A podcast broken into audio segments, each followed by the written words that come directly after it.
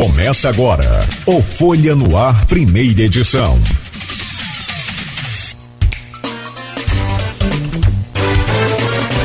Quarta-feira, 1 de junho de 2022. Está começando mais um Folha no Ar ao vivo. O programa de hoje recebe com muito prazer o William Passos, geógrafo com especialização doutoral em desenvolvimento regional e em estatísticas na Escola Nacional de Ciências Estatísticas do IBGE. William, muito bom dia, seja bem-vindo ao nosso Folha no Ar. Fizemos por videoconferência, né, naquela restrição toda da pandemia, que ainda existe, ainda está aí. É, inclusive, a gente vai falar amanhã com o doutor Nélio sobre isso. É um, é, um, é um caso da gente continuar se cuidando, continuar se precavendo aí com relação à Covid-19, mas hoje com essas flexibilizações podemos nos encontrar pessoalmente. Seja bem-vindo, é um prazer recebê-lo aqui no Folha no Ar. Eu que agradeço um convite, um bom dia a todos, né? Aquela última participação minha foi no início, da, se não me falha a memória, da primavera, e hoje não deixa de ser o início de um novo ciclo, é o início do mês de junho. Né? Então, é para começar o mês, né? e eu espero aí que seja um programa produtivo. E daqui a pouco vai começar o inverno, né? Mas que não tenhamos um inverno aí tão rigoroso como está previsto nessa, nessa economia para os, os, os próximos meses e até anos. Coisa não está legal. Mas, mas, William, vamos falar de desenvolvimento é, de campos da região. E aí entra na pauta essa divisão né, que existe hoje em Campos né, e muito acirrada em todos os, o, o, o, em todos os cenários. Haja vista a Câmara Municipal, que mais uma vez para por conta dessa questão, desse racha, desse desentendimento, dessa divisão. E aí a pergunta é simples: é uma, uma disputa por poder. E até que ponto essa disputa por poder, essa divisão prejudica a região, prejudica o desenvolvimento de campos? Tivemos é, publicamente aí é, manifestação da, da Rosinha Garotinho, mãe do, do, do prefeito Vladimir, né, é, chamando e cobrando né, o apoio dele para o, o, pai, para a irmã Clarissa. É, você tem claramente uma divisão também, até me parece que dentro da família, né, apesar de já ser publicado também pelo Vladimir, que né, não há nenhuma divisão, a família tudo se acerta, enfim. Mas é aquela história do, do, do carimbo garotinho, né? Então, é, essa divisão toda, essa coisa toda de fracionar esses grupos que são fortes aqui, representantes da, de Campos e da região. De que forma isso interfere nesse desenvolvimento? É, Para que aconteça o desenvolvimento é necessário antes a estabilidade política. Né? Sem a estabilidade política, que garante a governabilidade, a gente pensar em política pública, em avançar em algum sentido é um pouco mais complicado. Mas é, eu acho que o dado novo da situação é o seguinte: é, Campos ele hoje está partido né, em três, digamos assim, grupos familiares, né? Bacelar, o grupo Garotinho, digamos assim, e o grupo, vamos colocar por influência personalista do Arnaldo, junto com o Caio. Eu acho que a diferença em relação ao que a gente tinha até o último governo é que, é, pela primeira vez, quem está quem é governo está enfrentando uma oposição que tem uma estratégia mais agressiva, que é o bacelar. Eu acho que esse é um dado novo. O que dificulta a governabilidade é que além de, de, de ele estar tá enfrentando, né, o Vladimir, uma oposição muito mais agressiva, que, por exemplo, era que o Rafael fazia, ou por exemplo, o que o Caio barra Arnaldo faziam, é o fato de que nesse momento, ao que tudo indica, né, pelo, pelas informações que a gente tem apurando, a família também está rachada. Então, acho que o primeiro, o primeiro ponto é unificar ali internamente dentro da família para que consiga combater a oposição. Agora, em termos de desenvolvimento, claro que isso gera instabilidade política, a máquina não consegue andar, né? Aí a gente tem a sensação de que não tem governo, né? Está tudo parado. É a sensação. A gente sabe que o governo anda, a máquina anda, né? as coisas do dia a dia, o varejo da política precisa ser resolvido. Mas acho que o dado novo é que pela primeira vez, Campos tem uma disputa entre dois, do, dois grupos diferentes, né? familiares, mas que tem projeção estadual. Né? Porque, por exemplo, o Rafael ele não tinha projeção estadual, o Caio barra. O Caio, principalmente, ele está buscando, né? Deve se lançar candidato agora. Né? A gente vê que ele está tentando aí é, entrar um pouco mais, né, na, participar um pouco mais internamente dentro do partido dele das decisões a nível estadual. E o Bacelar ele já se estabeleceu, ele fez um caminho inverso, né? ele foi para cima para poder descer. Então é, a gente pensa internamente, né, mas é, em termos né, externos para fora, eu penso o seguinte: quanto mais espaço Campos ocupar a nível estadual, melhor, independentemente da, da, da, da dos personagens políticos que a gente tem, independentemente das opiniões que a gente possa ter, independentemente da qualidade dos governos, porque isso significa o quê? Significa importância para Campos, isso pode significar recursos, isso significa mais atenção. O que, que a gente tem percebido? Né? E a Folha tem retratado isso muito bem a gente começa a ter a impressão de que Campos está chamando mais a atenção. Né? Visitas mais frequentes, uma exposição maior nas redes sociais, né? O, visita, a gente vê assim, uma visita até mais fre... É, aparentemente né, mais frequente daquelas que haviam por parte do Castro em relação a governadores que não eram do interior. É, a gente viu também numa dessas visitas, né, dias depois, ou no mesmo dia, já não me recordo, que o Castro veio a Campos. O Freixo também fez uma campanha, desceu de Rio das Ostras, Macaé, Campos, mas nas redes dele, embora ele tenha visitado Macaé e Rio das Ostras no mesmo dia, ele destacou mais Campos. Eu acho que isso não é à toa, isso é um dado novo, né, e que a gente precisa debater, investigar, né, é, ter mais atenção. Que forma você, você chegou a fazer alguma, alguma investigação sobre isso? De que forma. Porque nós recebemos aqui, por exemplo, o ex-presidente da, da Petrobras, né, junto do, do Aloysio Abreu Barbosa, nós conversamos aqui com o Sérgio Gabrielli. Ele, inclusive, falou do processo dele, aquela coisa toda. Mas ele deu uma declaração aqui que Campos já foi, já passou a fase do Eldorado, dos royalties. E aí, em contradição a essa, a essa frase, veio agora um repasse recorde de 74,3 milhões de reais. É recorde histórico, ou seja, desde 2000 nunca Campos recebeu. É claro que se você for colocar é, IPCA, juros, a coisa toda do momento com o, o passado, valor do dólar no passado, então você pode ter pode ser que equipare isso aí, ou até o passado tenha recebido uma parcela maior do que essa de 74 no, no valor proporcional. Mas a, a realidade é assim, o dinheiro vivo na conta, maior volume que entrou em, em 22 anos foi esse agora recente de 74,3. E aí vem é, justamente é, essa pergunta. É, isso em função da guerra, em função do alto valor do, do, do barril, essa coisa toda. O, e, e ele deu uma outra declaração também muito, muito bacana, que é assim, Campos é uma vitrine. Tem uma BR que corta o Brasil inteiro e passa aqui dentro da cidade. Tem o aeroporto, e agora tem o porto, que não é nosso, a gente pega uma carona aqui, em termos de geográfico, com São, João da Barra, mas é evidente que ele interfere né, diretamente também na nossa economia. E aí ele disse isso, que Campos já teve o seu Eldorado.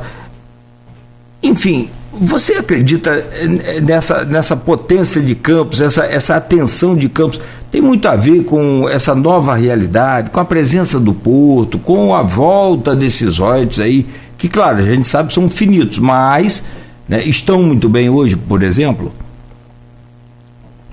Eu acho que, é, em que pese a arrecadação, a expectativa de arrecadação ser menor, né, porque é, às vezes a gente foca no valor real, né? E tem um valor que o dinheiro vale, né? A gente foca no valor nominal, numérico, mas tem um valor que o dinheiro vale, que é o valor real.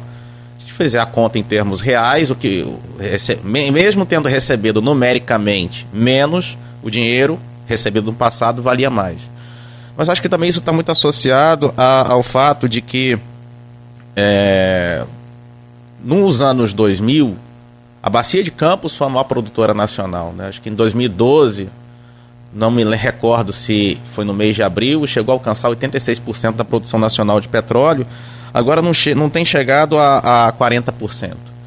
Né? Então está na segunda colocação. Né? Recebe, tem recebido pela conjuntura, muitos recursos, né?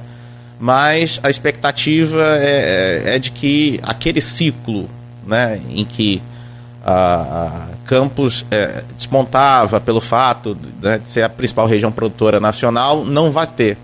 Né, embora é, ainda esteja se beneficiando disso. Mas eu acho que o dado novo que a gente tem é que, diferentemente dos anos 2000, onde, essa, é, onde esse, esse, esses recursos, né, eles vinham, é, é, onde Campos se beneficiava muito mais pelo rentismo, né, era só royalties, agora a gente tem co é, é coisas diferentes, né, a gente tem é, investimentos produtivos, né, que estão fixados no território, então essa é a diferença.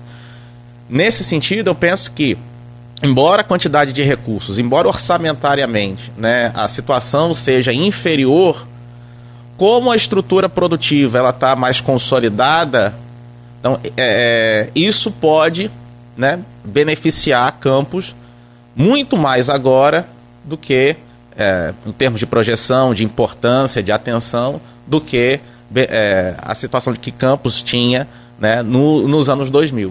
É importante dizer que o que a gente tem hoje, na verdade, é uma consolidação daquilo que veio naquela época. Né? Então, se a gente tem o que tem hoje, é porque a gente passou por aquilo que passou naquela época, né? É, independentemente, com tudo aquilo de bom e de ruim que aconteceu. Né? Não dá para ficar chorando mais o leite derramado, o ditado popular, né? Passou, passou, teve coisa boa, né?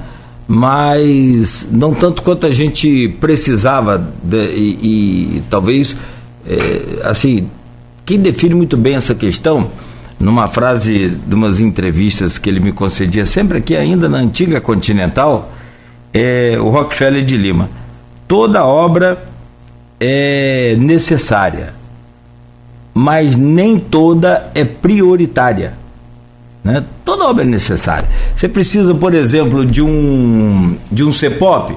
Precisamos. Mas ela é prioridade? Não. Né? Pode-se encontrar soluções viáveis de outra forma. Enfim, mas não é isso que a gente quer discutir. Esse pra, passado, apesar de é através dele que a gente consegue se projetar um futuro melhor, um presente melhor. Mas a verdade é que hoje você consegue. Eh, nas suas estatísticas e com todos os dados que a gente tem, com toda a inflação, essa estagnação também em virtude da própria pandemia, você consegue projetar, falando em campos, mas campos e também a região, e diante desses fatos todos políticos que a gente já colocou aqui, você consegue projetar uma campus desenvolvida com qualidade de vida, com transporte coletivo bom para os próximos anos, você acha viável? Isso é claro, é evidente, que vai depender de gestão administrativa e não política, né? Mas você acha viável? Eu penso que Campos tem muitos problemas para serem resolvidos em poucos anos, né? Eu acho que o que a gente pode fazer é com calma, devagar. A gente tem é, é, expectativa, a gente tem ansiedade, mas é, são problemas acumulados ao longo de muito tempo e que precisariam também de muito tempo para serem resolvidos. Eu acho que o que a gente pode fazer é, é influenciar o debate, qualificar o debate. O que a gente precisa nesse momento é isso. É difundir na cabeça dos nossos gestores a necessidade de se fazer política pública baseada em evidências, em dados estatísticos, é, estudando experiências que deram certo e que deram errado, né, pra, adaptando essas experiências, não copiando a nossa realidade, as experiências que, que deram certo, fazendo monitoramento e avaliação de política pública, que é algo inovador, fundamental, a gente precisa testar, avaliar, faz a política, vê o que, que deu certo, corrige. Eu acho que é isso que a gente precisa fazer, ter política pública qualificada, né, superar essa maneira de fazer né, é, é, gestão pública, que é algo que explica a nossa situação. Né? Você é especializado em, em estatística, em desenvolvimento e em estatística, desenvolvimento regional. Por que, que é tão difícil para o poder público porque você pega assim, é, vamos citar um caso, uma, uma, uma, uma grande rede, ah, um McDonald's, por exemplo. Ele não está no contorno da 28 à toa. Ele não, não, não, o cara não passou ali, falou assim, ah, gostei desse ponto aqui, vamos colocar nessa beiradinha aqui, nesse, tem um valãozinho bonitinho. Não, o cara não, não faz isso. É, o, o agora também recentemente tá, já visitou Campos algumas vezes, está para inaugurar, está para começar a obra da Avan, né? Ele não escolheu ali a BR-101 próximo ao Boulevard, próximo. Ele escolheu ali à toa. Ah, gostei aqui porque aqui eu passo de carro aqui. Não. Mas isso no particular, os grandes empresários, os, os, os menores, infelizmente, o, o pequeno empresário, e talvez tenha que acessar mais o, o, o Sebrae, aí tem uma série de burocracias, ele fica meio que. Isso é uma interpretação minha, se, por favor, que o especialista é você. Você me corrige caso eu tenha é, esse pensamento de forma diferente ou errado. É, e aí você traz a coisa para o campo público, me parece que tem uma, uma, uma, uma. Porque os políticos também fazem pesquisa de tudo. É, não pensa, né? As pessoas pensam assim, ah, só o Poder Data, o IPEC, o IPESP. Não, esses fazem por encomendas de grandes bancos e aquela coisa, mas o político ele faz a dele. Ele faz a dele sim e ele acredita na pesquisa sim. Funciona, funciona sim. É, e até você pode falar sobre isso, não vamos falar sobre essa questão de pesquisa também ainda, mas por que, que o poder público tem tanta resistência a fazer uma projeção, por exemplo, uma prospecção, como você falou aqui mais cedo comigo internamente, Cláudio, é difícil fazer uma pesquisa origem-destino em campos e região no Brasil, o que já é um assunto muito velho, por exemplo, para definir, para traçar as linhas de ônibus de forma eficiente, eficazes. Funciona para atender a população. O que, que acontece nisso? É, é, é, é, é costume? É cultural? O que, que é isso? Eu acho que tem, tem um elemento cultural, sim. Né? E esse elemento eu chamaria de. Essa palavra tem uma outra, um outro significado, ela é entendida de outra maneira, então eu vou me explicar. Né? Eu chamaria isso de provincianismo geográfico. O que, que eu estou chamando de provincianismo geográfico? É o isolamento, é o fechamento, é o contato menor com o exterior em oposição ao cosmo, que eu chamaria de cosmopolitismo geográfico. Isso não está associado a interior em metrópole. A gente metrópole que é provinciana, né? O Rio de Janeiro é uma metrópole provinciana, as elites cariocas são altamente provincianas. Você vê um carioca falar, sou nascido e criado no, no lugar tal. Então, é, não é só isso, mas vinculação com o lugar também é um elemento de provincianismo geográfico. Enfim, posso desdobrar mais isso em outro momento. Mas o que que acontece? O fato de você ter esse fechamento no lugar onde você está e você se fechar a influências externas faz com que você reproduza o que já existe e você tem uma resistência a abraçar o que é novo, ao que é inovador, ao que é vanguarda, ao que vem de fora. Eu acho que essa é a grande dificuldade. É, mesmo a gente tendo pessoas que saem de campos, né, vão para fora, têm contato com outras realidades, né? O, o, Vladimir, por exemplo, ele morou em Brasília, né? A família dele, né? O, é, está estabelecida entre o Rio de Janeiro e Campos, então ele tem contato com, com, com o mundo exterior. Mas na hora que vem, né? Que volta, né? É, a gente vê assim uma manutenção né, de práticas semelhantes ao que sempre se fez. Então isso é uma coisa para a gente refletir. Né? É, é, parece assim que esse contato com, com o exterior, né? exterior que eu falo assim, fora de campos, ele muitas vezes não é suficiente para trazer ideias novas. E eu acho que isso é uma coisa que, que precisa. Né? A gente se abrir mais para fora, olhar mais para fora e tentar abraçar aquilo que está mais à frente da gente. Ao mesmo tempo, a gente tem uma outra que, outras duas questões. Né? Uma segunda questão que eu colocaria é a falta de, de, de, pessoal qualificado. A gente tem um problema muito grande de falta de pessoal qualificado no setor público, no setor privado. Isso não estou falando de diploma, a gente tem assim pessoas com muito boa formação, mas na hora de operacionalizar, quer dizer, do fazer, ele tem a formação acadêmica, ele entende do assunto. Na hora de sentar e fazer, né, a gente tem dificuldade de encontrar pessoas que consigam fazer. Porque tem uma. Na hora do fazer, Cláudio, tem uma coisa que, que você. que, que é, é do indivíduo também, né? Você precisa ter criatividade. E as pessoas, é, é, pela própria forma. É, tem uma coisa na formação que elas aprendem e tem a mania de copiar.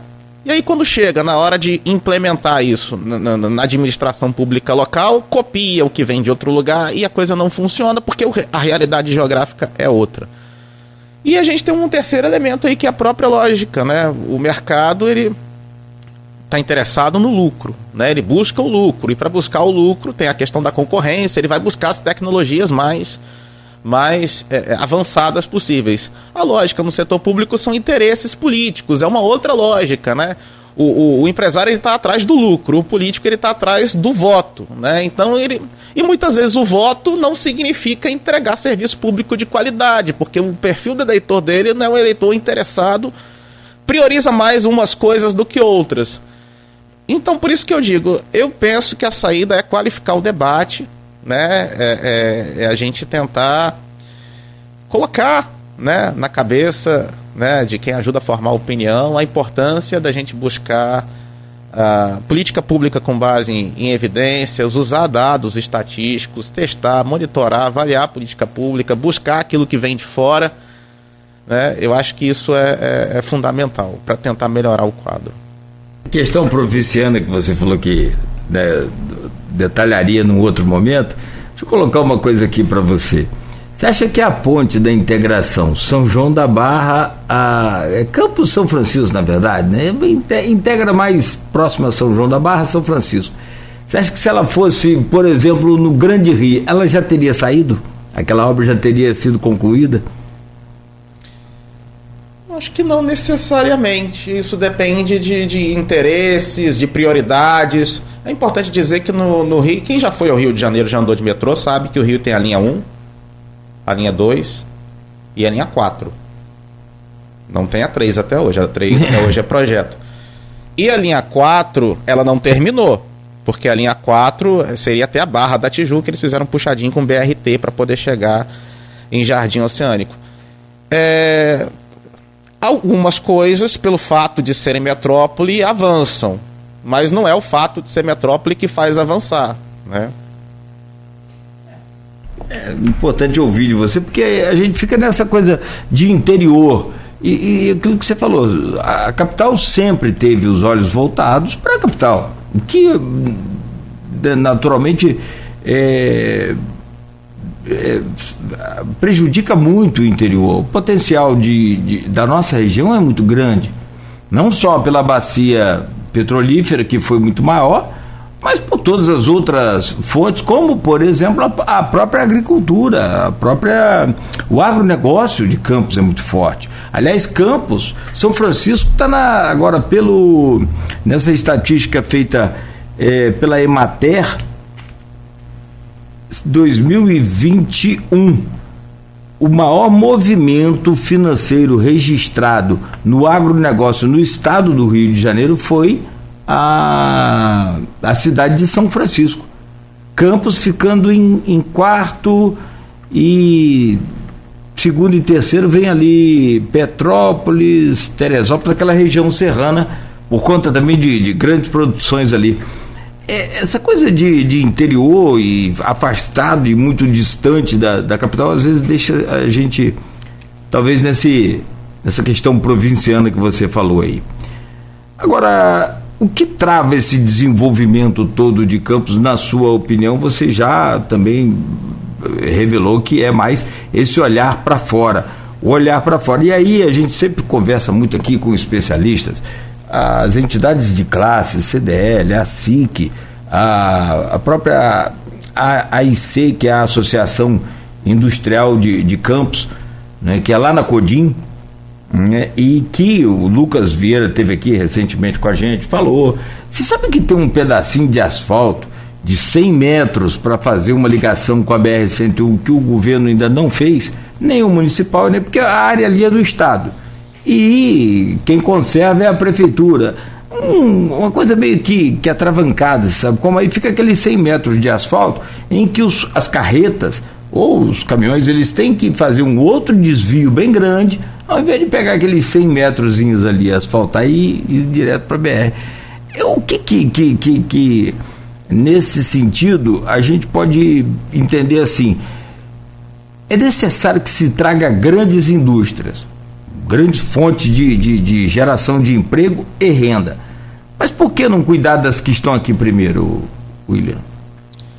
Eu, é, pegando um gancho nessas suas colocações, eu gostaria de fazer uma provocação. Né? É, a, existe uma ideia de que a, o, com o petróleo Campos não se desenvolveu. A provocação que eu faço é o seguinte: não se desenvolveu para quem? Nós tivemos camadas, né? É, a gente pegar as gerações anteriores, as histórias de vida que se beneficiaram disso, pessoas que ascenderam socialmente, melhoraram de vida né? O mercado imobiliário se expandiu, ele não se expande à toa, se qualificou. Né? A gente tem em campus escola canadense, né? não vai ter escola canadense se não tiver clientela para isso. Então, campo se desenvolveu. Acho que a grande questão da gente é a desigualdade. Não se desenvolveu para todo mundo, se desenvolveu para poucos, para uma minoria e em que pese né, todas essas transformações que pelo qual o município passou, a gente ainda tem uma quantidade muito grande de pessoas em situação de pobreza, em situação de vulnerabilidade social, sem perspectiva, entendeu? E ao mesmo tempo, no caso particular de Campos, eu acho que assim, dos municípios, da influência de Campos para o norte, a gente vê uma diferença muito grande, por exemplo, nos municípios em Macaé, municípios próximos a Macaé acho que a gente tem serviços públicos muito ruins, né? Quem fizer uma viagem na região pode comparar uma escola municipal em São João da Barra, uma escola municipal em Campos, é, uma escola municipal em Conceição de Macabu, Carapebus, Quissamã, Macaé, Rio das Ostras e observar a diferença. É, unidades de saúde também. A gente percebe que é, mais para cá, para o norte, a gente tem até em termos de infraestrutura, né, muito mais precário. Isso explica por que, Campos não, né, tem essas. A gente está vivendo esse problema com, trans, com mobilidade urbana, né? É, então eu, eu, acho que tem. São essas questões que a gente precisa colocar no debate, pensar e pressionar quem está, né, quem é governo, né, para poder resolver. A gente conversava também com o doutor Paulo Irano, e aí até foi internamente mas não há problema algum em falar. Ele eh, eu provoquei ele também justamente nisso. Eu falei, doutor Paulo, hoje o senhor está com a pasta, é, assim, entre aspas, bem mais tranquila do que em outros momentos, que a parte da saúde. Nunca está tranquila, a verdade é essa, né? Mas é, eu provocando ele, eu falei, ah, rapaz, a situação do transporte em campos é quase que insolúvel se não houver aí uma transformação total.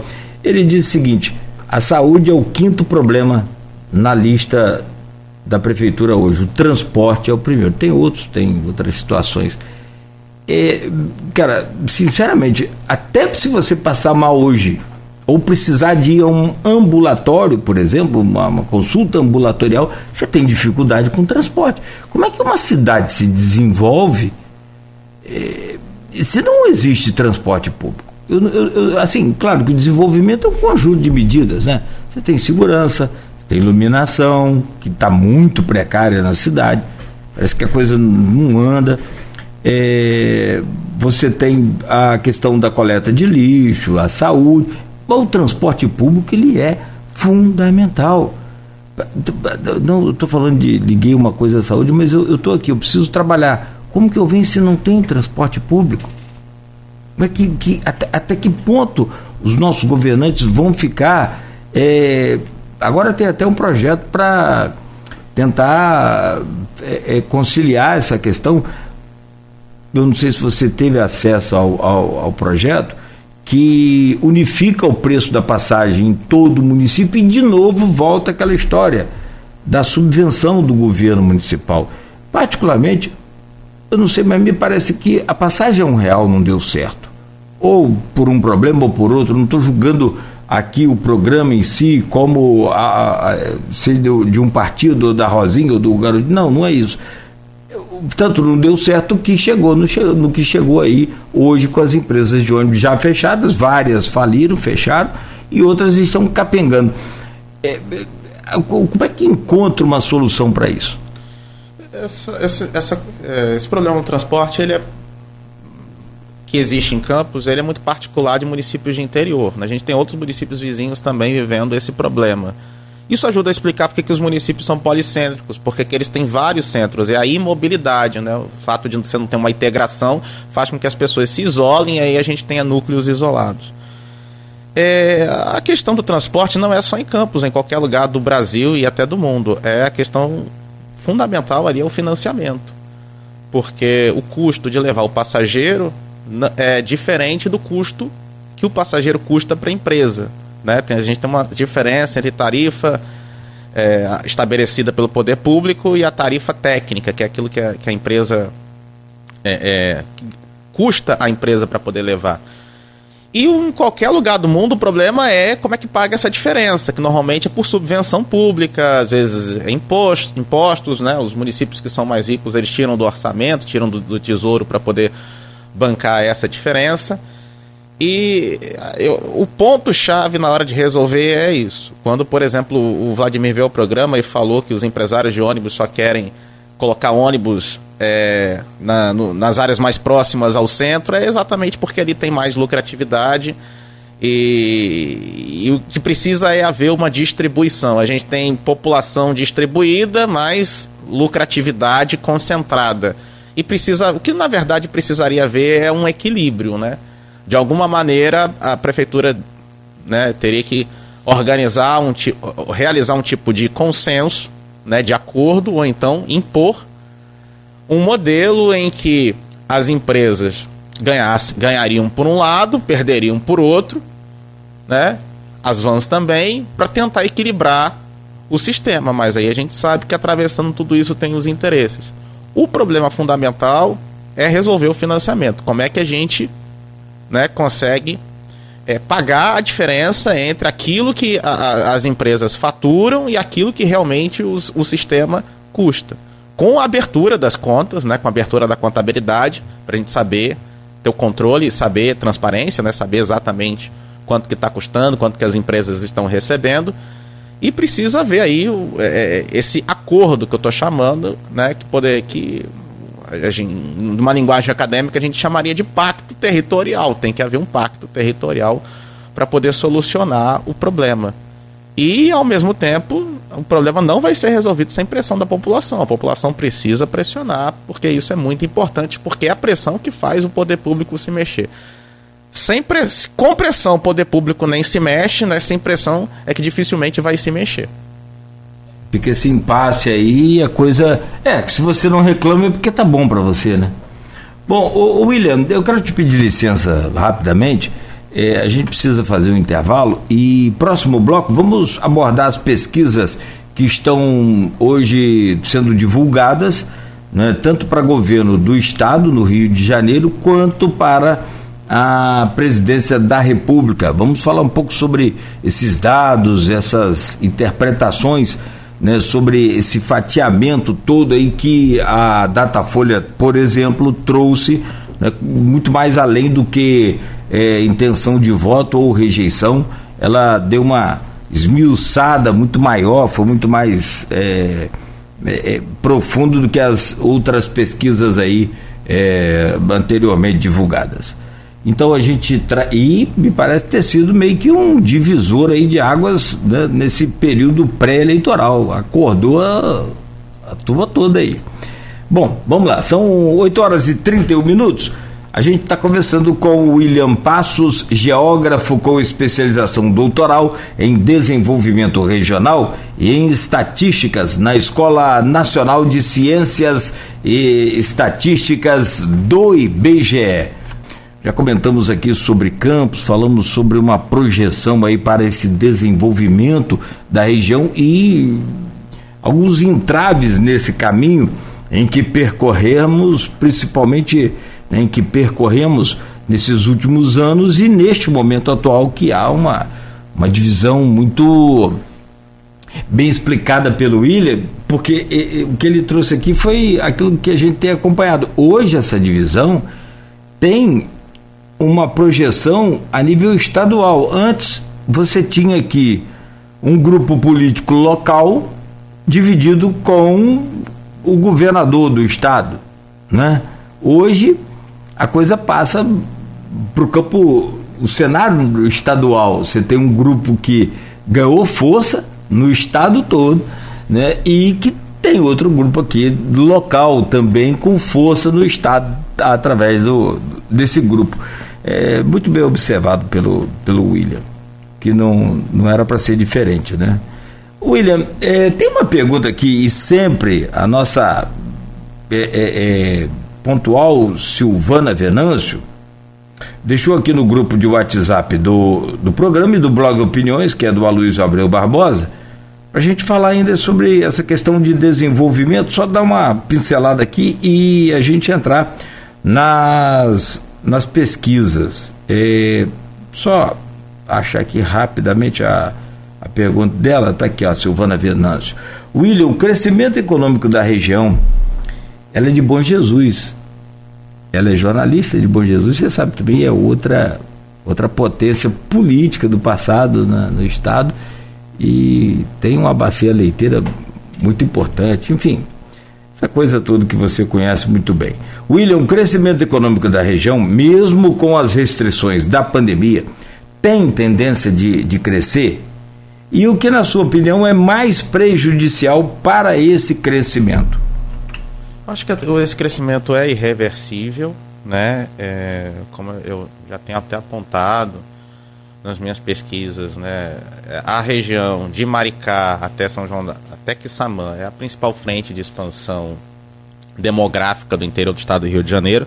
Se a gente isolar a região metropolitana, onde mais cresce população é de Maricá até Quissamã. Muito desse crescimento ele vem de migrações, porque a população só cresce de duas maneiras, por nascimento ou por migrações. Por nascimento, hoje em dia, não cresce porque as pessoas têm poucos filhos. Então, quando cresce é porque tem gente de fora vindo morar. É um processo irreversível, a gente tem uma desconcentração, vai, tá tendo né, uma desconcentração maior de população no estado, e com isso vem a economia junto. As pessoas não, não mudam de lugar sem ter nenhum tipo de perspectiva para se fixar, né? Precisa ter emprego, é, é, oportunidade, essa coisa toda. Então, se as pessoas estão se mudando, é porque, é, bom, mesmo que a gente não percebam, é, né? Essas oportunidades estão sendo geradas.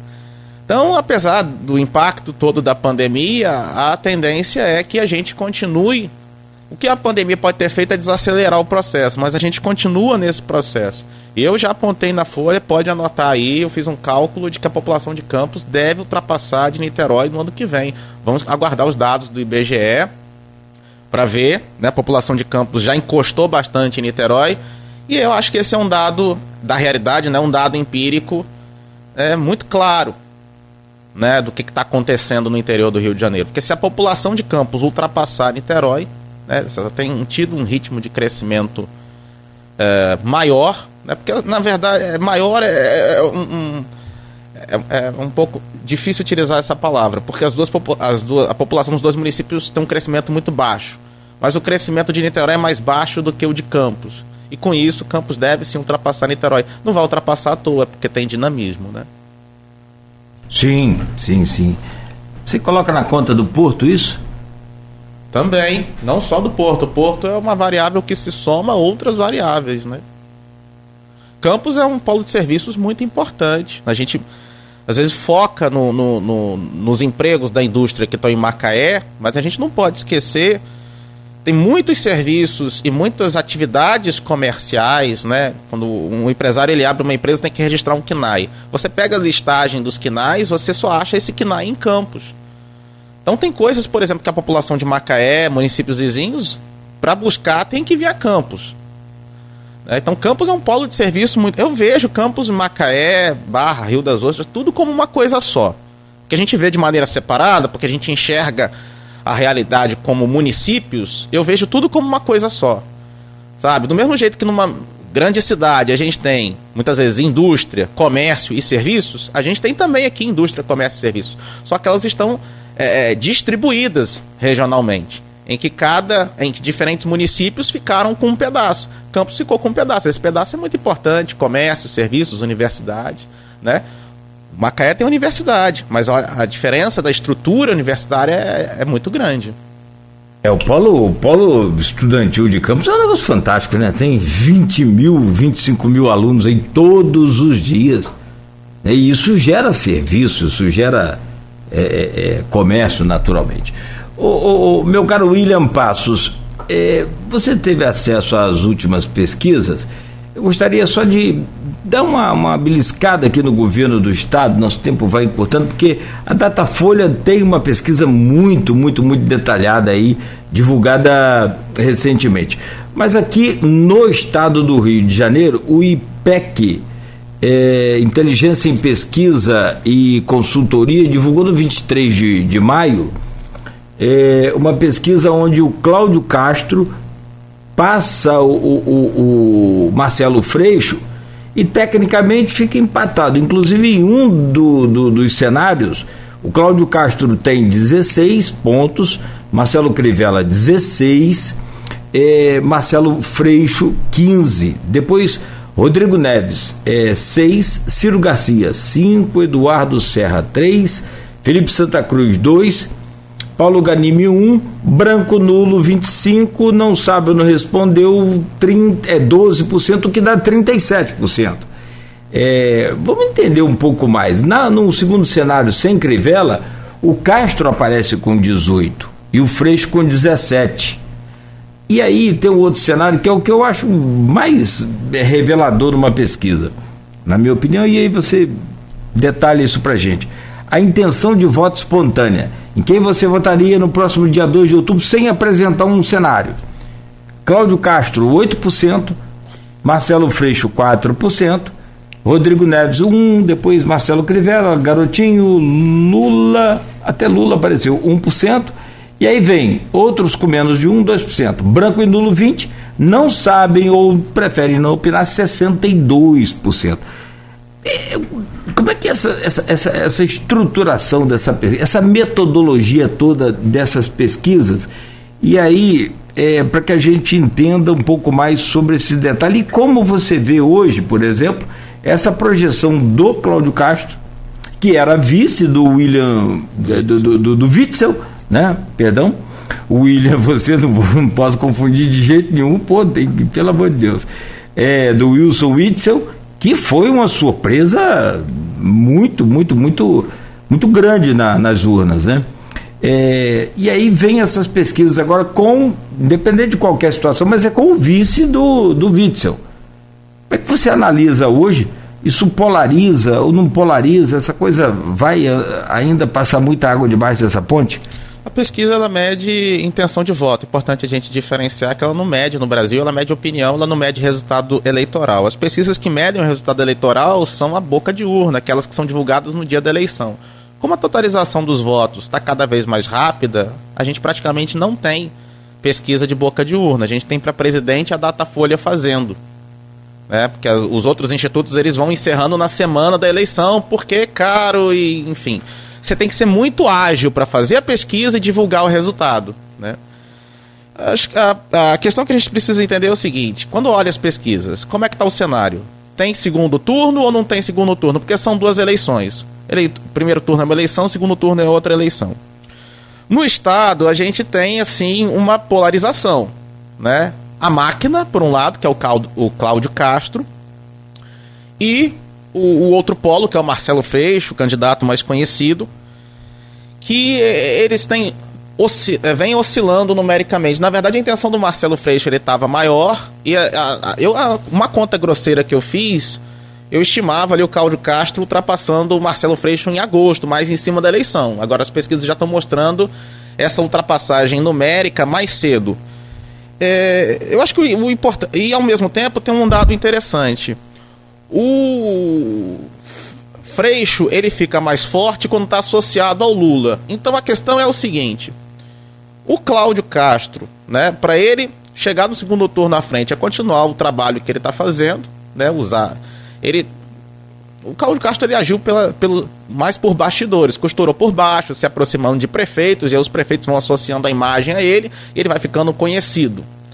Né? E ao mesmo tempo, ele traz um dado muito interessante que é a percepção de que o governo dele não tem corrupção. Diferentemente de governo. Para um Estado que, em que os últimos governadores chegaram a ficar presos, impeachment, né? É uma novidade. Né? E a máquina ela fortalece muito a candidatura.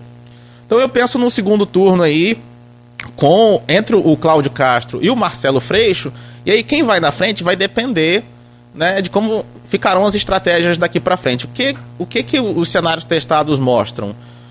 Sem a vinculação do Marcelo Freixo ao Lula, o Cláudio Castro chega em primeiro. Só que se o Marcelo Freixo explorar muito o Lula, se associar muito ao Lula, aparecer muito com o Lula, ele tem chance de chegar em primeiro no segundo turno. É, tá aí uma dica para pra, as estratégias eleitorais daqui para frente. Sem o Lula, Cláudio Castro em primeiro, com o Lula associado ao Marcelo Freixo, Marcelo Freixo deve chegar em primeiro. O segundo turno já é uma outra eleição, três semanas, muito rápido. O Cláudio Castro é favorecido porque tem a máquina. Normalmente, se a gente observar as eleições anteriores, quem tem a máquina, quem é governo, chega no segundo turno na frente, normalmente ganha. Mas, por outro lado, é, se a gente tiver uma diferença de intenção de voto muito grande entre o Lula e o Bolsonaro e o Marcelo Freixo explorar muito a vinculação com o Lula, ele tem chance também de contrariar a lógica e chegar ao Palácio Guanabara. Pois é, essa eleição de segundo turno ela é mais uma medição de rejeição do que de aprovação. É isso? É, por exemplo, aí eu posso mostrar aqui rapidamente, porque eu quero entrar no Datafolha. Mas aqui, ó, a, na, na, rejeição, o, o Marcelo, o, o, a, deixa eu achar aqui, ó, o Marcelo Crivella aparece com 42%, o Freixo 27%, o Castro 17%. Vamos nos ater nesse. Esse é um aqui. outro dado que beneficia o Castro, né? A menor rejeição. O fato dele ter a máquina, de ter menor rejeição, né? Porque a rejeição está associada. A intenção de voto é, é menos a rejeição, né? É menos a rejeição. É o voto possível menos a rejeição. Aí o que sobra é a intenção de voto. E aí, né, vai essa coisa toda de, de apoio para segundo turno, de quem vai com quem. Né? Você tem um apoio, por exemplo, do, do, do prefeito do Rio de Janeiro, no eventual segundo turno. Só que o que eu, eu chamo a atenção é o seguinte: é, o, o Castro é um político de bastidor, já testado, e ele já mostrou que ele é habilidoso. Então ele não pode ser subestimado. O Castro já fez aceno para o Lula. Então o Castro ele tem. É, é, ele se aproximou do Bolsonaro, deu uma distância. É aquele político ali que está com um pé na roça, um pé na cidade, indo para o segundo turno. Dependendo da intenção de voto no estado do Rio de Janeiro em favor do Lula, eu não descartaria a possibilidade do Castro até tentar fazer uma aproximação. Já teve palanque, já teve eleição no, no, no estado do Rio que Lula subiu mais de um palanque. Né? Então, o que prejudicaria, talvez ajudaria menos do que prejudicaria mais o, o, o Freixo. Entendeu? Essa divisão do Lula, se ele caso venha subir em dois palanques do Estado, tem que aguardar agora essa, esse tempo, né?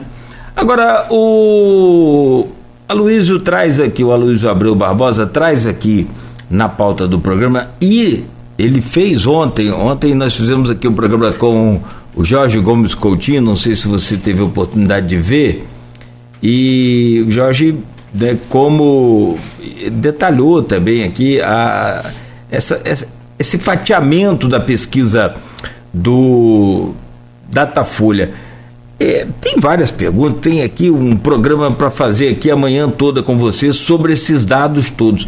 Mas o, acho que a, a grande pergunta hoje é, é aquilo que você falou, é, precisamos entender a pesquisa. Ela é uma intenção de voto, não é uma boca de urna com. Até porque, se não houver nenhum problema de transmissão de dados, como houve na última eleição né, de, de, de, de, prefeito, que houve aquele hiato ali, aí a boca de urna ali dominaria, né? Mas só nas grandes capitais. Mas a grande pergunta é: a possibilidade, hoje, Lula tem 48% na estimulada, Jair Bolsonaro 27%, Ciro Gomes 7%, André Janones, do Avante, tem 7%, é, tem 2%, perdão, Simone Tebet, do MDB, 2%, Vera Lúcia, do PSTU, 1%, e o Pablo Marçal, do PROS, tem 1%. Tem alguma possibilidade de ser eleito o próximo presidente no primeiro turno? Possibilidade existe, né? Mas a eleição do primeiro turno é uma eleição difícil de acontecer. Mas a, a possibilidade existe. O, nesse cenário, né, se a gente pegar as pesquisas todas globalmente, é, o Lula tá ali, deve estar tá oscilando entre 46% e 48% de intenção e o Bolsonaro deve estar tá passando de 30%. É, o Datafolha mostrou o Bolsonaro abaixo de 30%. É, existe uma suspeita né, de que ele não tenha conseguido captar a, a transmissão né, a transferência de voto da saída do Sérgio Moro. Provavelmente o Sérgio Moro transferiu voto para o Bolsonaro. O Dória, a saída do Dória, o que as pesquisas têm mostrado é que o Dória é, transferiu voto para o Lula. Então o Lula foi beneficiado disso. São as estratégias daqui para frente que vão determinar né, é, se vai ter primeiro ou, ou segundo turno. Mas o Lula está mais próximo do primeiro turno do que o Bolsonaro de crescer. É, o Bolsonaro tá com a máquina, tem a máquina na mão, alta rejeição. O lado bom e o lado ruim de ter a máquina na mão é isso. Né? Primeiro você tem, você pode usar a máquina, você pode usar, gastar, fazer política pública em cima da hora, usar o orçamento, mas por outro lado, né, você está vulnerável à, à, à rejeição. É... Sim. Não, você falou interessante que você falou. É, Lula tem mais está mais próximo do segundo turno do que de Bolsonaro crescer. E aí vem uma, uma dessas fatias aqui da, da pesquisa que ela traz aqui o seguinte, olha, deixa eu só achar aqui, por favor. É, intenções de voto por região, por sexo, por cor, foi. Queria que você comentasse isso também depois, por religião né? E aí tem outras fatias aqui que a gente vai analisar, onde o Lula é, perde para o Bolsonaro, onde o Bolsonaro ganha, é, a margem é muito pequena. E eu observei ontem que aonde ele ganha com maior margem é no empresariado e acima dos 10 salários que aí diminui o número de eleitores. Olha, olha, que coisa. É um voto mais elitizado. Ele ganha em quem, onde tem menos eleitores. Onde né? tem menos eleitores. O grosso dos eleitores em que ele ainda tem uma, um desempenho bom são os evangélicos, mas a diferença tá, tá diminuindo para o Lula. O cenário para o Bolsonaro não é muito favorável, porque além da, da, da, rejeição, né, como eu destaquei, a gente não tem um, um momento econômico favorável. Embora a inflação deva desacelerar, a percepção da inflação ainda ela é muito alta, mesmo que a taxa da inflação diminui, mas a impressão, a sensação para o consumidor, quando você tem uma situação como essa que a gente está vivendo, é que o, o, o, crescimento da inflação menor parece que está crescendo mais do que o crescimento da inflação maior numa outra situação. Uhum. Então a gente teve assim, um crescimento da inflação muito forte no governo Dilma. Né? No período Dilma, teve um ano que a inflação chegou a ultrapassar pela primeira vez dois dígitos. Só que a inflação, uma inflação menor, um crescimento menor da inflação hoje, ele é muito mais percebido, ele é muito mais sentido no bolso do que um crescimento da inflação na época da Dilma pelo cenário que havia na época. E isso desfavorece o Bolsonaro. A economia é algo muito forte. É, ontem, voltando a falar do Jorge Gomes Coutinho, professor do, da UF Campos, ele falou sobre a questão do voto econômico. Mas antes de, de, de entrar nessa. E que eu acho que penso e te pergunto se esse voto chamado voto econômico é o carrinho de supermercado, é o, o alimento na mesa do, do, do, do, cidadão, até que ponto isso vai interferir essa inflação aí? Um óleo custando, óleo de cozinha custando 11 reais, o cara anunciando a 10,99 como promoção. Poxa, em 2019 custava 3,50, 3,40. Sobre o que você falou da é, do trabalho do, do, do, Jair Bolsonaro com relação à fatia mais é, carente. Entre os que recebem Auxílio Brasil, o antigo Bolsa Família, Lula tem 59%. O Bolsonaro do PL teve 20%, tem 20%. Ele aumentou, o, acabou com o Bolsa Família, criou o Auxílio Brasil e jogou para 400 reais. Você acha que isso não funcionou para ele, não refletiu isso em ele voto? Ele não conseguiu ser muito competente em desvincular o benefício da imagem do Lula. A intenção de voto está refletindo isso. O Lula foi muito competente em desvincular esses benefícios da imagem do Fernando Henrique, porque esses benefícios foram herdados do Fernando Henrique, ele ampliou, mudou, mudou o nome. O nome é algo muito simbólico. O Bolsonaro tentou fazer isso, mas como ficou uma coisa meio forçada, porque ele fez isso para ano eleitoral, de uma maneira mais improvisada, né? O Lula já alterou, quer dizer, já reformulou a política dele social logo no início do mandato. Então ficou uma coisa mais consolidada. Ao eleitor, a esse eleitor, pareceu algo mais verdadeiro. Sim, sim, é, dá, um, dá um impacto, dá uma diferença, sim né, do que a, é, a gente consegue perceber isso. Tem várias é, fatias aqui. Como que essa, essa, você avalia essa metodologia do, do Datafolha? É a mais complexa, é a melhor, é a mais robusta hoje que tem? Tem vários institutos. E você falou muito bem, é, é uma foto do momento. Você faz a, a, a pose para foto. Acabou, acabou, você vai embora. E tem até umas, umas brincadeiras no, esses rios aí da vida de que a pessoa tira uma foto rindo e daqui a pouco já volta a ficar sério, imediatamente. Quer dizer, é só aquela foto. Não é um voto, é uma intenção de voto. Essa estrutura dessas pesquisas no Brasil, até que ponto a gente pode se basear nelas e confiar e acreditar, trabalhar nesses resultados? Datafolha é um instituto de maior credibilidade. Né? É, se a gente for pegar, dar um Google lá na eleição de 2018, comparar o resultado da boca de urna com o resultado eleitoral, a gente vai ver que o Datafolha acertou.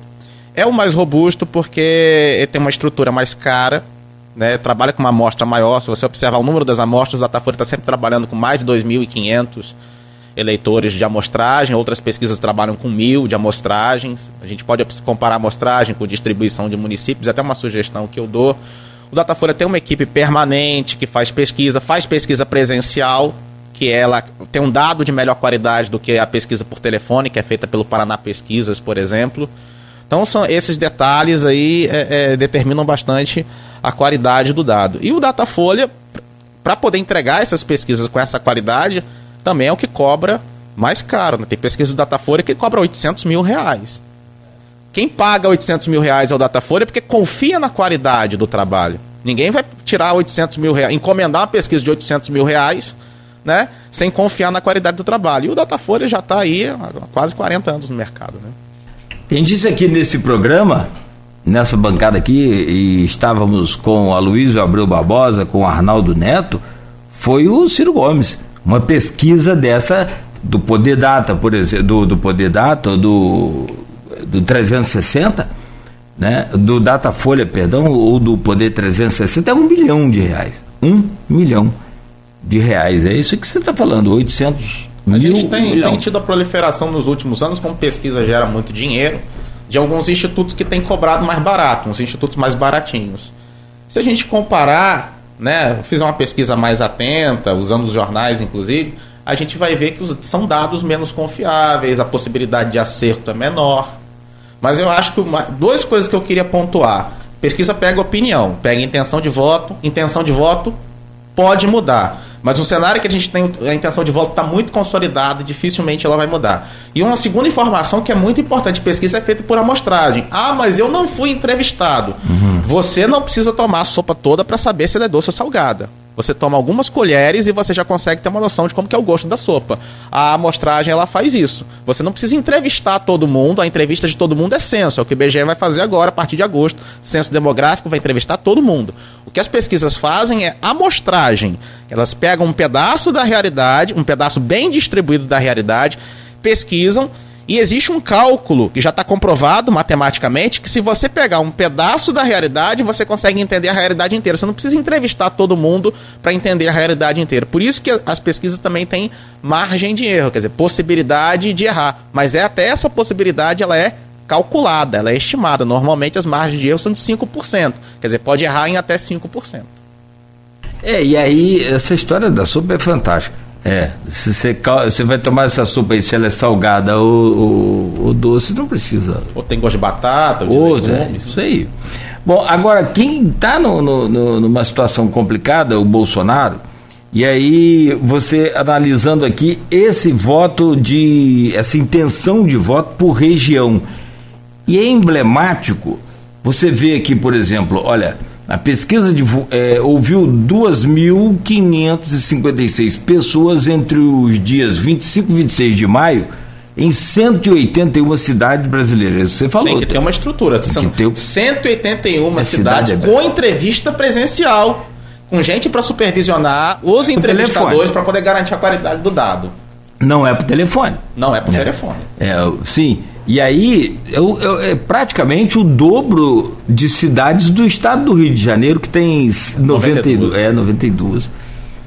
Então vamos lá. Na, naí que eu quero levantar essa questão aqui e por que isso vem acontecendo. No Nordeste, o Lula sempre foi mais forte, sempre, sempre, sempre foi mais forte. Teve a, o maior número de votos e também nas pesquisas a maior, é, o maior percentual de intenção como é o caso aqui, ele tem 62%, enquanto que Bolsonaro 17%. E é o maior número de auxílio Brasil. Então, uma coisa foi o que você falou.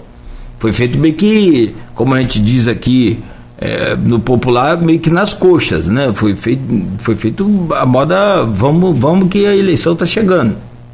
Agora, o, o, que traz aqui uma, uma, um quadro novo, e aí eu coloco para você justamente analisar isso o Sudeste também, o Lula tem esses 42%, é aquela coisa né, do, do PT São Paulo, do PT aqui da região. Agora, no Sul, que foi né, é, maciçamente Bolsonaro na eleição passada, ele perde hoje, com 47% da intenção de votos para Lula de voto, né? E 30% das intenções de voto para o Bolsonaro que reflete esses números? Reflete desgaste, né? reflete uma certa frustração com o governo Bolsonaro em relação à expectativa que se tinha dele, aquilo que ele entregou.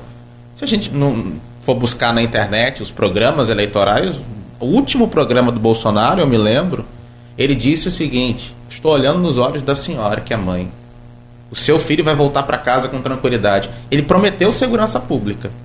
Tá? Foi uma eleição em que a, segurança pública foi colocada em pauta, que é um assunto que é muito mais forte no lado da direita quanto no lado da esquerda. A esquerda tem um, um problema de agenda com a segurança pública, tem agenda, mas não está organizada, não está comunicada. É, e a gente não vê assim apesar das estatísticas da segurança pública, a gente não tem uma percepção de que a segurança pública melhorou no Brasil. E tem um outro dado que, inclusive, é interessante para os, jornalistas para a gente levantar. Existe uma percepção de ampliação da interiorização da violência no Brasil. Porque a gente anda, eu ando pelo Brasil e eu vejo assim, essa cidade, alguns anos atrás, a gente podia usar o celular na rua, não tinha assalto. E a violência está chegando no interior. Então essa ideia de que o interior é mais seguro, é mais tranquilo, isso está cada vez mais sendo dissolvido. Né? E acaba, lógico, refletindo na intenção de voto. Eu sou de Italva. Porque e, eu e... acho que o, o, o, grande, o grande ativo do Bolsonaro seria essa questão da segurança. Como essa questão da segurança não tem a percepção de que foi resolvida, aí, diante do cenário econômico, né, o foco acaba concentrando na economia. E a economia é algo que beneficia muito mais quem não está no poder, que é o Lula, que pode explorar a memória, porque o governo Lula teve momentos positivos e negativos. O que ele conseguiu projetar no imaginário de muita gente são os momentos positivos. O ano que o Brasil cresceu 7%. As pessoas não costumam se lembrar o que foi os primeiros anos do Lula, que ele teve uma política muito mais austera do que o FHC. O Brasil alcançou a maior taxa de, de, de, de, juros do planeta. Ele fez uma política muito mais pesada do ponto de vista econômico do que o FHC para frear o dólar, frear a inflação. Mas o que ficou no imaginário é o período em que a, a geladeira encheu mais e o carrinho do supermercado enchia mais. E é um pouco mais difícil combater esse, a memória, né, o, o, o sentimento, né, ideias, do que combater algo que é real. Né? Você ir no supermercado hoje e não conseguir mais encher o carrinho, sua geladeira não está tão cheia. Você abrir mão, às vezes, de usar o carro por causa do preço da gasolina. É o chamado voto econômico. Também. Né? Ele vai contar aí na, na hora dessa. A decepção, a frustração da questão, e eu falava aqui que eu sou digital e você percebe os índices de violência por lá aumentaram muito. Isso não existia negócio de roubo de, de. Existia lá roubo de bicicleta, uma coisa aqui, outra coisa ali, mas era esporádico. No cenário polarizado, Cláudio, quando tem dois candidatos, isso é um fenômeno que tem sido investigado no mundo todo, as pessoas tendem a votar num dos dois. As pessoas tendem, elas desistem. O voto do primeiro turno a gente diz que é um voto muito ideológico, mas isso é um fenômeno. O grosso da população, quando ele é, vota no candidato que é competitivo, né? ou dá o voto para quem está no, no, na situação, né, por rejeição a quem é oposição, ou dá o voto para quem é oposição, quem é mais competitivo, para derrotar quem está na situação. Então, num cenário de polarização, né, o fato de a gente ter uma polarização entre Lula e Bolsonaro favorece os dois. Bolsonaro por ser situação e Lula por ser oposição. Impossível surgir terceira via. O Ciro aparece com 7%, a Simone Tebet, que eh, veio como uma novidade forte né, do MDB e principalmente depois da saída do Dória, eh, tenta-se uma conciliação do PSDB que agora segue rachado, porque o, o, o, o Aécio Neves quis forçar a barra para lançar o, o, o Leite, né, do, do, do, Rio Grande do Sul como o candidato do oficial do partido, já que o Dória desistiu, então está esse impasse. Mas você acha que se o PSDB, por exemplo, é, apoiar Simone Tebet, ela vai ter tempo de crescer o suficiente para é, não só ultrapassar Ciro, mas se tornar uma terceira via viável? Ou esse, ele, esse, essa eleição já está definida, é polarizada entre os dois e fim de papo?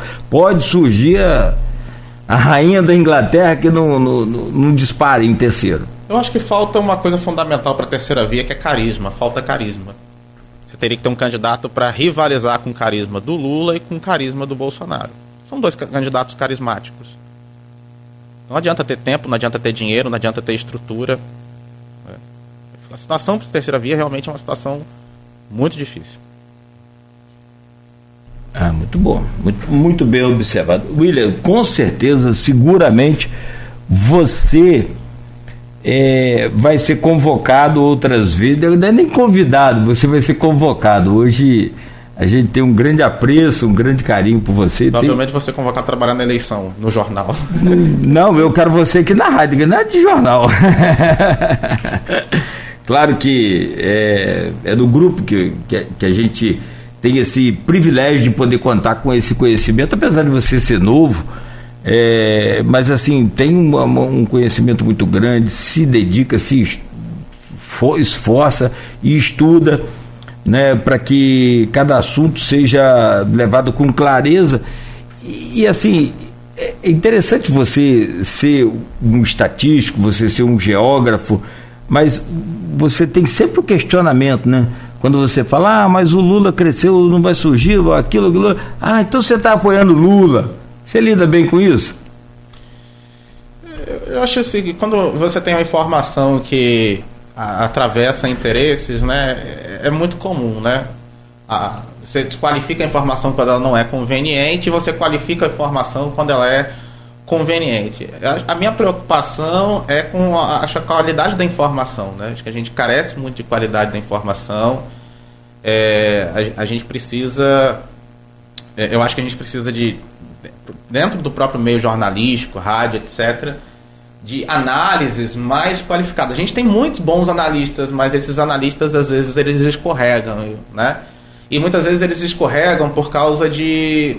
É, é acho que vinculações assim ideológicas, né, relações afetivas com candidatos, não que a gente não tenha, todos nós temos, ninguém é neutro, mas eu acho que a gente precisa é, às vezes se distanciar disso para poder se preocupar em informar com qualidade, né? entregar informação de qualidade, que é isso que, que aponta. Né? Não é aquilo que me interessa, é aquilo que está dado. O dado é esse, ele está dizendo isso, gostando eu ou não, é isso que ele está dizendo. Perfeito. Tem vários cenários, tem várias outras é, é, pesquisas detalhadas aqui que a gente poderia falar, mas já comentamos sobre talvez a maioria, o tempo já avançou. E me parece que esse ano, pelo menos em boa parte, o país segue nessa polarização e no estado do Rio também, né? A coisa parece que segue meio que polarizada, apesar do garotinho ter entrado. Como é que você viu essa entrada do garotinho nessa. É uma pré-corrida eleitoral, né? Como é que você analisa essa, essa, essa volta? Me parece que ele não tem, né? pelo menos nas pesquisas, e apesar da força do, do, do do poder dele de é, é, a capacidade dele de conseguir voto, ele tem o grupo dele. Aqui na região norte, na região noroeste, na Baixada Fluminense, ele é muito forte. Mas você acha que ele tem mais chance de atrapalhar do que de ganhar ou tem chance de ser uma terceira via? Eu acho que a entrada do garotinho não é por causa do resultado eleitoral. Eu acho que é para marcar posição, para marcar espaço para mostrar que ele está na cena política, que ele é tá no teatro político, digamos assim, do estado do Rio de Janeiro, é um ator importante nesse teatro. E gostando a gente ou não do garotinho, independentemente do, do que a gente pensa, em, ou da relação que a gente tem com ele, o fato a gente não pode negar. É, eu acho que é muito interessante, isso vem da, das elites campistas, né? Ele não nega as origens dele.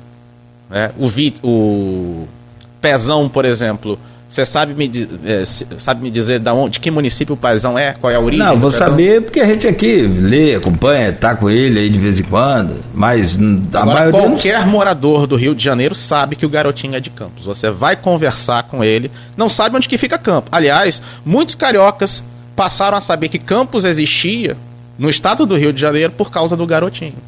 Então, quando ele se coloca na cena política, né, e provavelmente o Bacelar, que acompanha menos, deve fazer isso também, ele faz questão de afirmar também, né, ele traz junto com ele a importância política, o peso político de Campos. Então, eu vejo muito mais como ocupação de espaço. A preocupação muito maior é ocupar espaço, melhor dizendo, do que em relação ao resultado eleitoral. Não que o resultado eleitoral não seja importante para ele. Pode ser atribuído ao crescimento dos Bacelar? Eu acho que não, eu acho que o, o, garotinho nunca quis sair da cena, né? Depois que terminou, é, saiu do governo do estado, elegeu a Rosinha, ele se manteve dentro do cenário, continuou sendo candidato, mas nesse momento, com o Bacelar, eu acho que esse é um incentivo a mais para poder ocupar esse espaço. Carol, se deixar, daqui a pouco o Cristiano vai ligar e aí vai embora, né? O puxão de orelha. Mas com certeza você não só estará naquela convocação que eu falava aqui para as eleições, vamos aguardar, mas bem antes você com certeza vai estar aqui outras vezes. Espero que né, tenha gostado e espero que você traga sempre essa colaboração para a gente. É, de forma bem profissional, de forma bem clara, para os eleitores apaixonados, aqueles que têm o político como um, um, um uma espécie paixão, de... né? Política pa... desperta paixões. Política, é. futebol. Mas, é, mas futebol, cara, é aquela história. Se meu time ganhou, perdeu, eu choro, mas é meu time. Se eu, eu, cara, esse negócio de político no de estimação. No é... passado brasileiro, acho que os políticos carismáticos eles despertam isso como os times de futebol. A gente pegar a história do Brasil no passado, o que, que era defender Getúlio Vargas Acho que o cara amava mais o Getúlio Vargas do que o time dele. Sim, né? sim, O, sim. eleitor fiel. Eu confesso que isso não é bom. Porque se o governo não vai bem, cara, eu tenho que mudar meu voto para tentar. Ah, mas eu gosto do, do Bolsonaro, de Lula, de, mas se o governo não está bem, como é que eu repito o voto nesse cara? Então não é um voto com razão, é um voto com paixão, né? O, o carisma é, é passional, de... o carisma ele não é racional. Ele tem uma dimensão racional, mas ele tem uma questão de representação. Né? O, o voto, o eleitor fiel do Bolsonaro é porque ele se sente representado, ainda que ele não tenha consciência disso. Ele não sabe. Isso está no inconsciente dele. Uhum. Não foi, não, isso não foi é, é, levado à consciência dele. Mas ele vota e defende com todos os dentes porque ele se sente representado pelo Bolsonaro. Como a gente tem lulistas também. Sim, sim, sim. Cara, olha, seguramente nos veremos outras vezes aqui nesta bancada. É, estaremos acompanhando você sempre lá na Folha, Folha da Manhã, no portal Folha 1, que você tem uma participação. Né? E como a Luísa diz, é, é, é sempre muito importante a gente se basear com quem realmente entende para que a gente possa emitir aqui a nossa opinião é, de forma completamente isenta e com dados reais do que o momento está apresentando. Sobretudo, vamos torcer para que seja uma eleição pacífica, né? Calma não vai ser, vai ser tensa, mas que seja pacífica, né? Quero te agradecer pela presença, William, desejar todo sucesso, né? E agradecer mesmo aí por ter estado conosco nesta manhã. Tenha um bom dia, uma ótima quarta-feira, amigo. Um bom mês de junho para você que veio aqui logo no início do mês de junho. Agradecer pelo convite, é, mandar um abraço para o Luiz, né? vai estar conosco e na próxima é, é, é, com certeza nessa bancada também desenvolvendo aqui né, outros detalhes e aí outras pesquisas virão, outros momentos virão, né, vamos torcer para que né, seja tudo dentro dessa paz aí que a gente imagina. São 9 horas e 21 minutos. Conversamos com o geógrafo com especialização doutoral em desenvolvimento regional e em estatísticas da Escola Nacional eh, de Ciências Estatísticas do IBGE, William Passos. Muito obrigado a você que nos acompanhou até aqui, que interagiu também conosco. Tenha uma ótima quarta-feira. A gente volta amanhã